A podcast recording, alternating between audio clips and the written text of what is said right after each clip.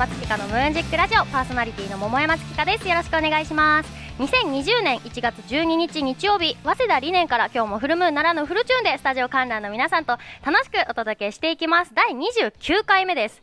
皆様明けましておめでとうございます。もう七草の時期も終わってお正月気分だんだん抜けていつもの日常に戻られてる時期でしょうか。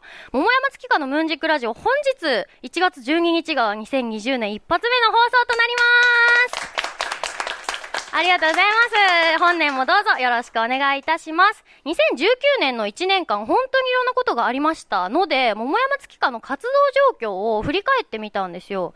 まず、映画ミーのカーで、DV 彼氏を持つヤンキー女を演じました。田舎のコンビニとかドンキにいそうな感じでって監督に言われて、なんとかしろしっていうのが口癖、語尾が。で、気だるそうにしてるんですけど、私普段、気だるい感じと真逆の動きというか生活をしているので、すごい難しかったです。同じく映画、夜をかける。では、なんと、中学生役を させていただきました。まあ、といっても、あの、声の出演だったんですけどね。えー、そこで共演した寺井蘭ちゃんが3月の8日に出演してくれました。彼女声優さんだったので、声がすごく綺麗で、私も歌手なので、自分の声好きな方なんですけど、わ、個性的で通ってすごく綺麗な声だなと思ってましたね。あとはそう、歌といえば、プラレールの新しいテーマソング、走れ走れプラレールを歌わせていただきました。結構これが、あありがとうございます。あの、小さいお子さんをお持ちのスタッフさんとか、ファンの方とかでも、プラレール息子が好きで永遠リピートしてるから自分も覚えちゃいましたよって、プラレールのお姉さんだったんですね、なんて言われて、すごく鼻の高い思いをした一年でした。で、レコーディングでは、その、いろんなね、事情があって撮り直しとか覚え直しっていうのもあったんですけど、やっぱ苦労した分、ようやく納得できるものに仕上がったという感じで、しかも、小さい子供のファンがつくっていうのも、なかなか活動によってはないことじゃないですか。すごい嬉しかったですね。で、あの、聞いてもらうと、歌に合わせて、実はセリフも喋ってるんですよ。走れ、走れ、走れ、走れっていう、あの、歌のフレーズがあるんですけど、その後ろで、走れ、走れ、走れ、走れって言ってんの。それがすごい楽しかった。なんか、私も、あの、だいぶ精神年齢が、あの、ファン層と一緒なので 遊んでるようにレコーディングしてすごく楽しかったです。あとは、えー、平成から令和に変わった年でもありましたね。それによって私、アイドル活動なんてこともさせていただきまして、平成シェイクハンズというユニットで、東急ハンズの公式グループだったんですけど、あの、渋谷店で平成最後の1ヶ月間、つまり4月の中ですね、ずっと毎日ライブをするっていうような、だいぶ過酷なスケジュールだったんですけど、もうこの月は本当に怒涛だったんですよね。寿命を減らしながら、それでも得るものが大きかったので、私にとっては後にも先にも忘れられない30日間になったなと思っております。あと、一緒にメンバーだったナナちゃんが6月の28日に出演してくれました。そうそう。で、最近、なんか野球メールがだいぶ多くて、野球ラジオだと勘違いしてるリスナーが本当に多いんですけど、これね、私、先般見つけたんですよ。8月11日に出演してくれたゆうかちゃん。この子先般にしようと思ってるんで あのね、彼女が定期的に主催しているベースボール祭りっていうイベントがあるんですよ。で、あの、野球好きのアーティストを集めて、野球トークをしたりとか、ユニフォーム着用で音楽ライブをするっていうようなイベントなんですけど、それに誘われたんです。で、私も、あの、お礼にっていうわけじゃないんですけど、ラジオにオファーしたりして、そっからですね、ボロが出た。私、野球好きだっていうことをずっと隠していたんですよ。まあ、言う機会もなかったですし、なんか、昔から言うじゃないですか。えー、政治、宗教、野球の話は、大人になったらあんまり深くしない方がいい。って言うじゃないですか。私ね、野球見始めてからよくわかるんですけど、え、野球ファンなんだ、どこ好きなの？ってなるじゃないですか。で、どこどこって言われた時に、あー、そうと。えー、まあ、昨日負けましたわ。じゃ、どうぞよろしくねって感じで、握手もちょっと強くなるっていう。私だけですか？まあ、そんな感じでですね、あの、2019年、えっ、ー、と、11月の10日には、桃山月花のムーンジックラジオがなんと1周年を迎えたりとかですね、とにかく番組にとっても私、桃山月花にとっても、いろんなことがあった1年となりました。で、えっと、本業の音楽では、7月に声優で女優の音羽さんとのコラボ CD を出したりとか、12月にフォースシングルを出したりと、今年もワンマンライブ2回を経てライブにリリースに頑張ってまいりました。あと、今日出演してくれるゲストさんなんですけど、ライブでご一緒した方々なんですよ。なので、これからもいろんな方といろんな現場でお会いしながら活動頑張っていきたいなと思っております。番組と私の1年間はこの辺にするとしてですよ。皆さんお正月、親戚のお家とかご挨拶行きました？あの、これなんかことわざでありそうっていう事件があったんで、わかる方ちょっと後で教えてほしいんですけど、これちょっと聞いてくださいよ。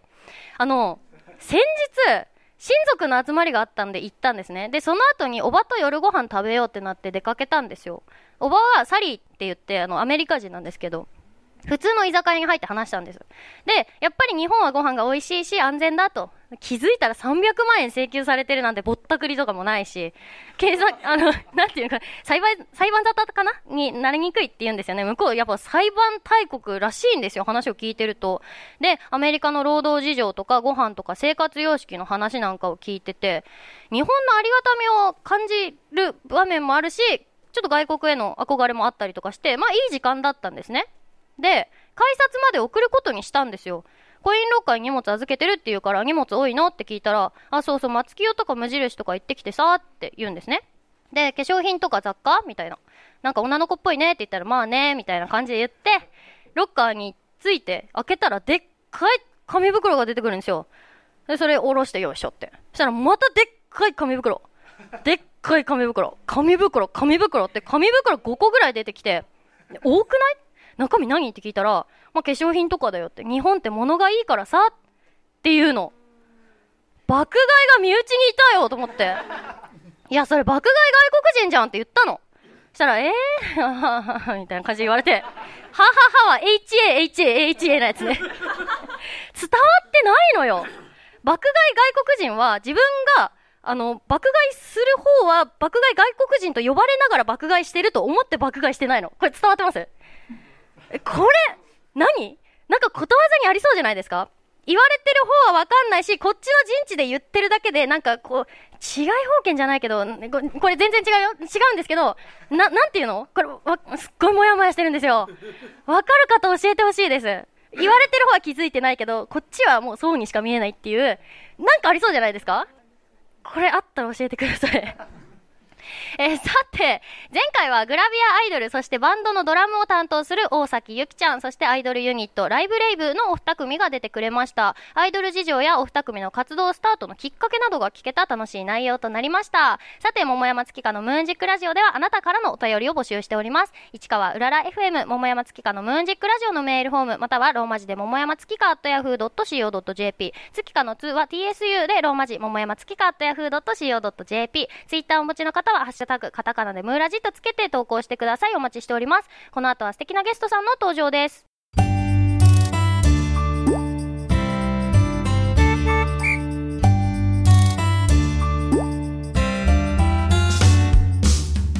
改めましてこんにちは桃山月花ですそれではお待ちかねここからゲストさんをお招きしてお話を聞きたいと思います仏淵亜美さん、せなさんです。拍手でお迎えください。お願いします。お願いします。では簡単に自己紹介お願いします。はい、えー、ピアノ弾き語りシンガーソングライターの仏淵亜美です。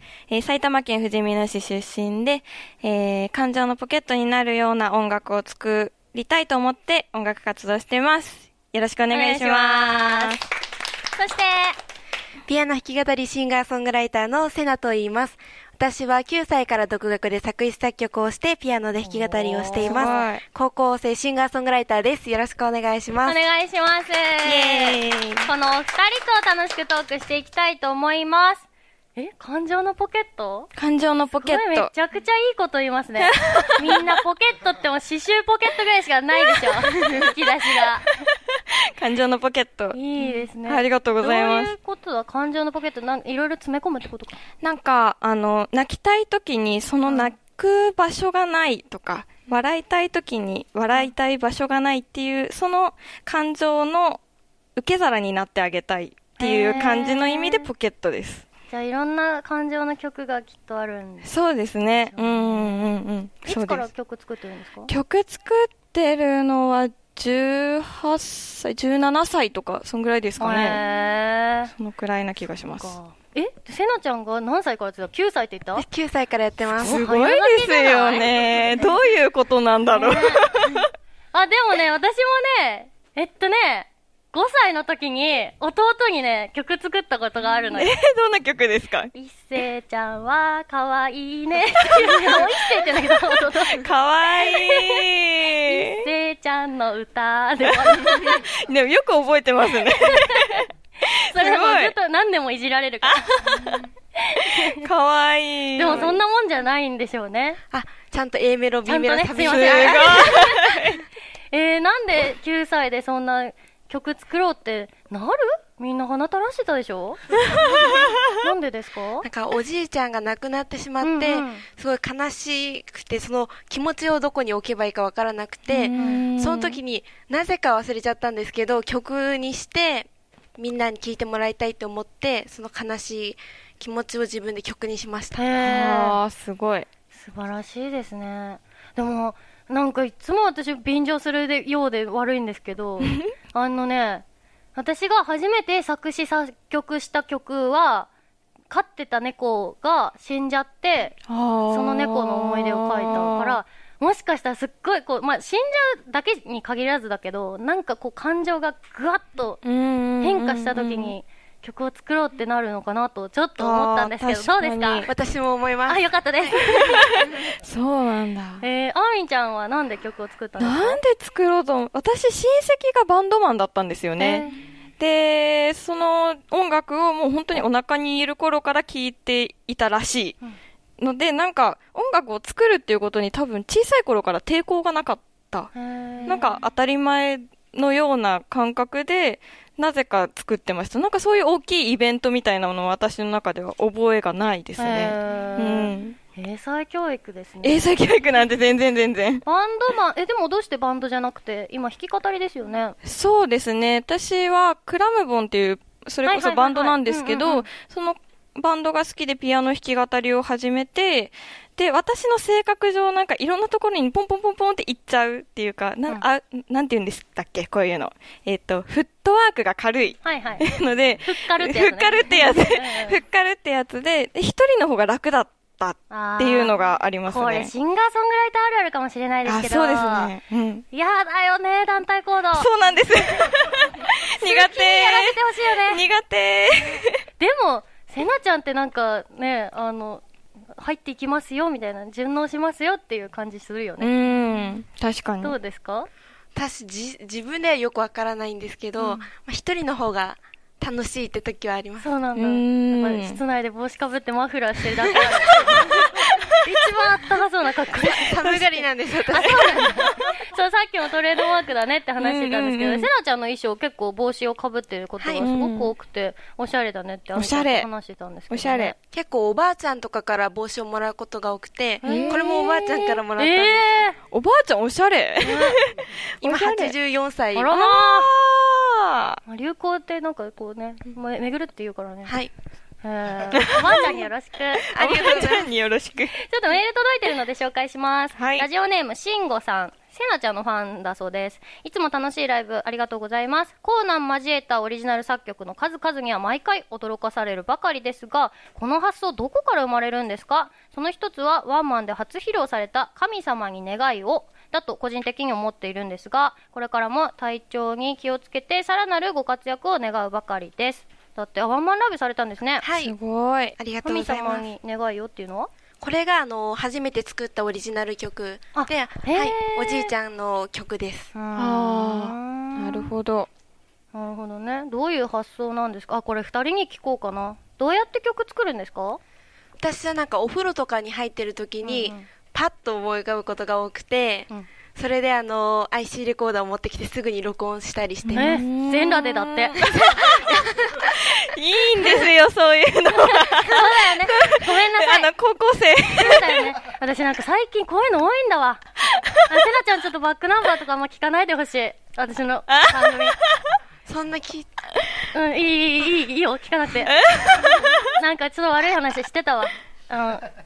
洗わなきゃ心ね。16歳、出てくれてるんだもんね。すごいなどうやってあみちゃん曲作ります？私、降ってくる？降ってくる。降ってくる。うーん、降ってくることはあんまり私はないかもしれないですね。考えますね。私も一緒。本当ですか？もうなんか、うーんってやって、もう頭かいて、うん。なんかもう、できない自分に、叱ったり、ちょっと慰めたり、わかりますね、うん。まあ、あとは勇気づけたいっていうか、なんか誰か落ち込んでる人が目の前にいたときに、その、私はその直接伝えるのが下手なので、はいはい。その後にゆっくり考えて、あ、こういうこと伝えたかったなっていうのを曲にすることとかもありますね。うんじゃあ、よく言われる、メロディーが先か、歌詞が先かみたいなのってありますか？りますね。私は歌詞が先です。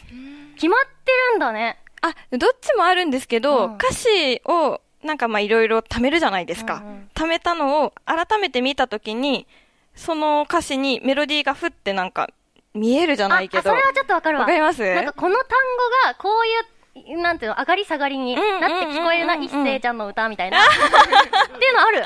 ありますよね。て。くることあるかも。うん、そんな、だから、まあ、なんか、どっちかって言われると歌詞戦なのかなっていう感覚です。せ。なちゃんはありますか？私もどっちも全然多いんですけど、うんうん。どっちかっていうとメロディーの方が多いこれでも鍵盤とギターとあるのかな？私ギターなんでうん。曲作りが、もうずーっとコード進行決めたらずーっと弾き続けて鼻歌を歌い続けてその鼻歌に歌詞をこう替え歌みたいな感じで載せるっていうパターンがすごいんですよ。なるほど、なるほど。ピアノの人ってもうなんかリズムよりもメロディーがすごく浸確かに透してるイメージがギター勢からするとあるんですけど、へー。私はすごいギターの方すっごい羨ましくて、うん。うんなんかやっぱリズミカルじゃないですか、ギターの人の方がいいなーって思います。私もギターいいなって思います。ねえ。鍵盤憧れますけどね。えーっと、続いてのメールいこうかな。ラジオネーム S ロー。前回の放送で左利きだった疑惑が出た桃山さん、そして左利きのセナさんがゲストということで、皆さんのサウスポーの思い出を教えてください。得したこと、損したことありますか？ちなみに私の好きなサウスポー投手は、元中日ドラゴンズでメジャーリーグでも活躍したチェン・ウェイン投手です。野球ラジオになってしまった。まあ、いい投手ですけどね。あの、体の開きがちょっと、ちょっと遅いんで、球の出所が見えにくくて、バッターとしては打ちにくいっていう 特徴があるんですけど、なんめっちゃ詳しい。かね、9年ぶりに中日が欲しいって言って今獲得調査をした。もうこんな話はいいんだよエスローそう、セナちゃん左利きなんだよね。なんか左利きライブみたいなイベントもあって、そういうのもちょくちょくそんなのあるんですか？そうそう。いいな。私たち右利きだからね。あ、右利きなんですね？あ、そうなんですね。私は、でも違う、前回も言ったんですけど、あの、両親に正されてしまったの。あ左利きの方が絶対かっけえのに、なるほそう、ど。直され、変えられてしまったの。ああ、ありますよね。私のお母さんも左利きで、習字だけは右で書くとか言ってます。私もです。ああ、えなんかありますよね。ーなんかありますか？損したこと、得したこと。得したことは、うんなんか左利きだと、天才じゃないって言われるので、ちょあっーと嬉しいですね。なるほどで、損したことは、改札で左なので、右でピッてやんなきゃいけないので、ちょっと辛いです。なるほはあど。そうなんですね。だってよ。ということでお話ありがとうございます。この後はお便りのコーナーです。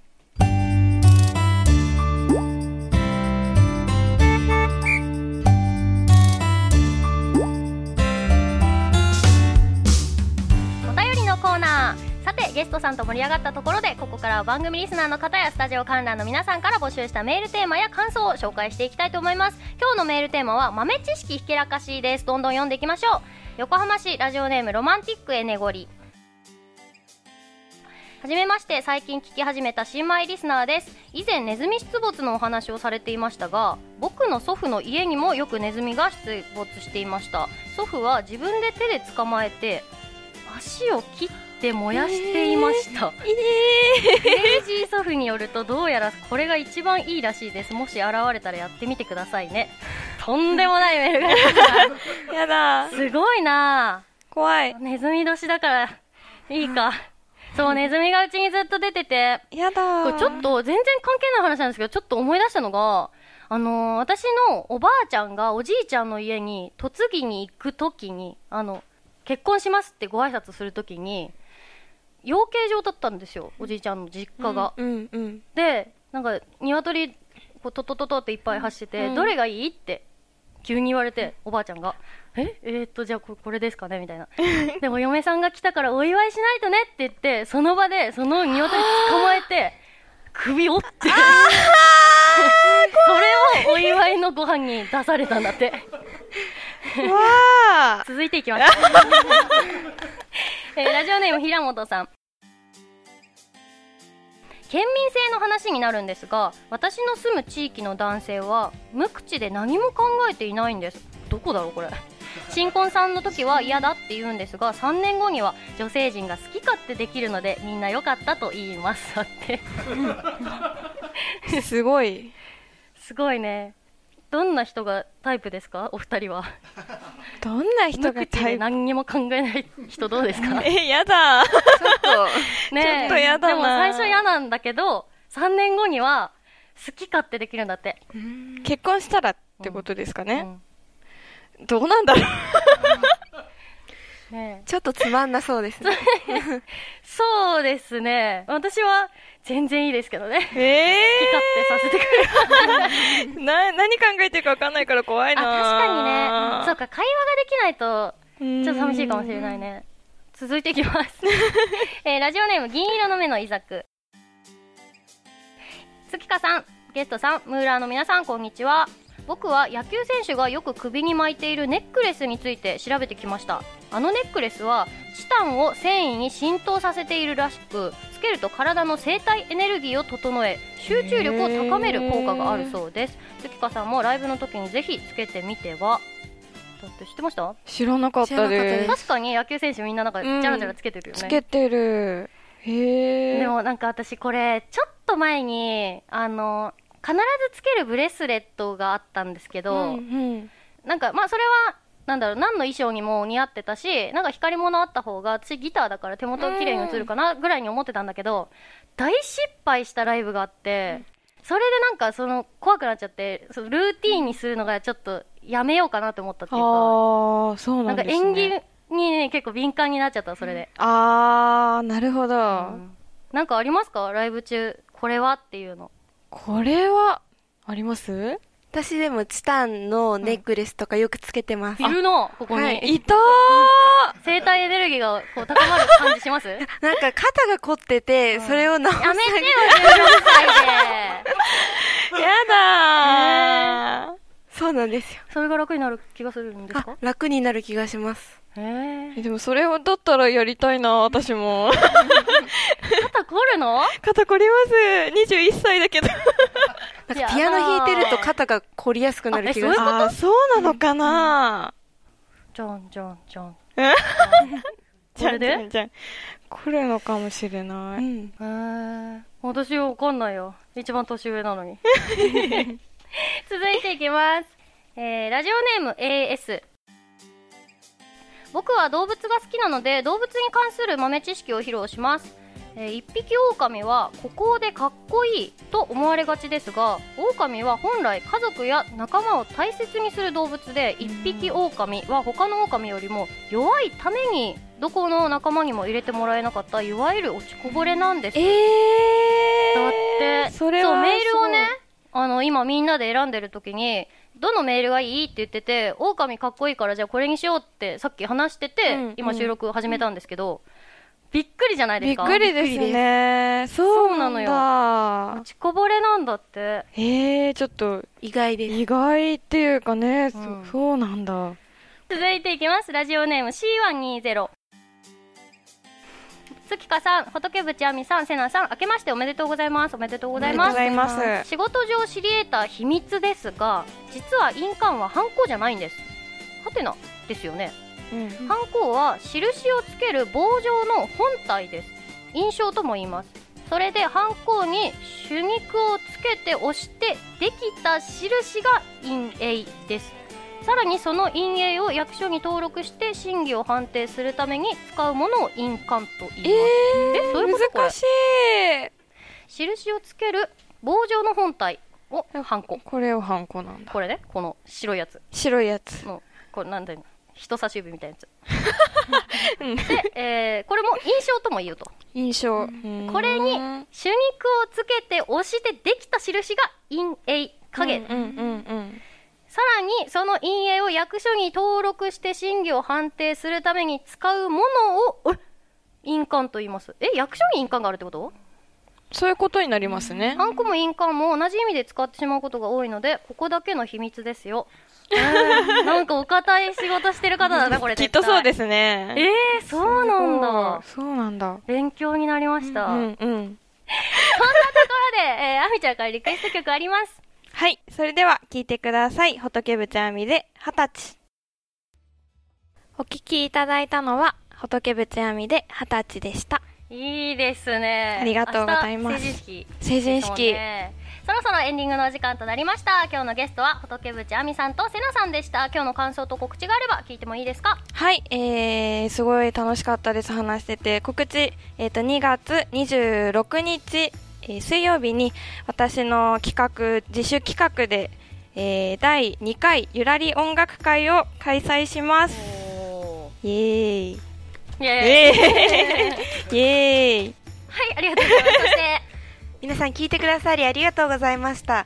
と告知は3月7日に川崎ストリートミュージックバトルファイナルがあって、サンピアン川崎で2時からスタートするのでよかったら皆さん来てください。ありがとうございました。ありがとうございました。次回の桃山月花のムーンジックラジオの放送日は1月の26日日曜日です。詳細は番組公式ツイッターホームページでお知らせしますのでチェックしてください。番組への感想やテーマメールは番組公式ホームページのメールフォームまたはツイッターをお持ちの方はシャープカタカナムーラジとつけて投稿してください。皆様のメッセージお待ちしております、えー、次回のメールテーマなんですが2019年1月26日にテニスの大坂なおみ選手が全豪オープン女子シングルスで優勝しているんですよ。で他にもこんな人いるかなと思って調べたら92年に1月26日貴乃花関が幕内優勝していたんです。しかも最年少で皆さん覚えてますか？そこでリスナーの皆さんには桃山が思わずすっごいいいなって 言いたくなるような自慢話を送ってもらいたいと思います。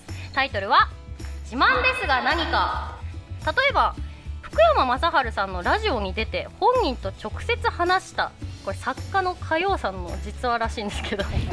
とかあとは実家に堂本剛が来て一緒に豆まきをしたこれ録音の舞さんの実話なんですけど、えー、などなど皆さんの自慢話を教えてもらいたいと思います。メールお待ちしております。では最後に観覧の皆さんと一緒にお別れをしたいと思います。私が桃山月かのと言ったらムーンジックラジオと返してください。お二人もお願いします、はい、ではいきますよ。桃山月かのムーンジックラジオ。お相手は桃山月香と。仏部ちゃみと。セナでした。ありがとうございました。ありがとうございました。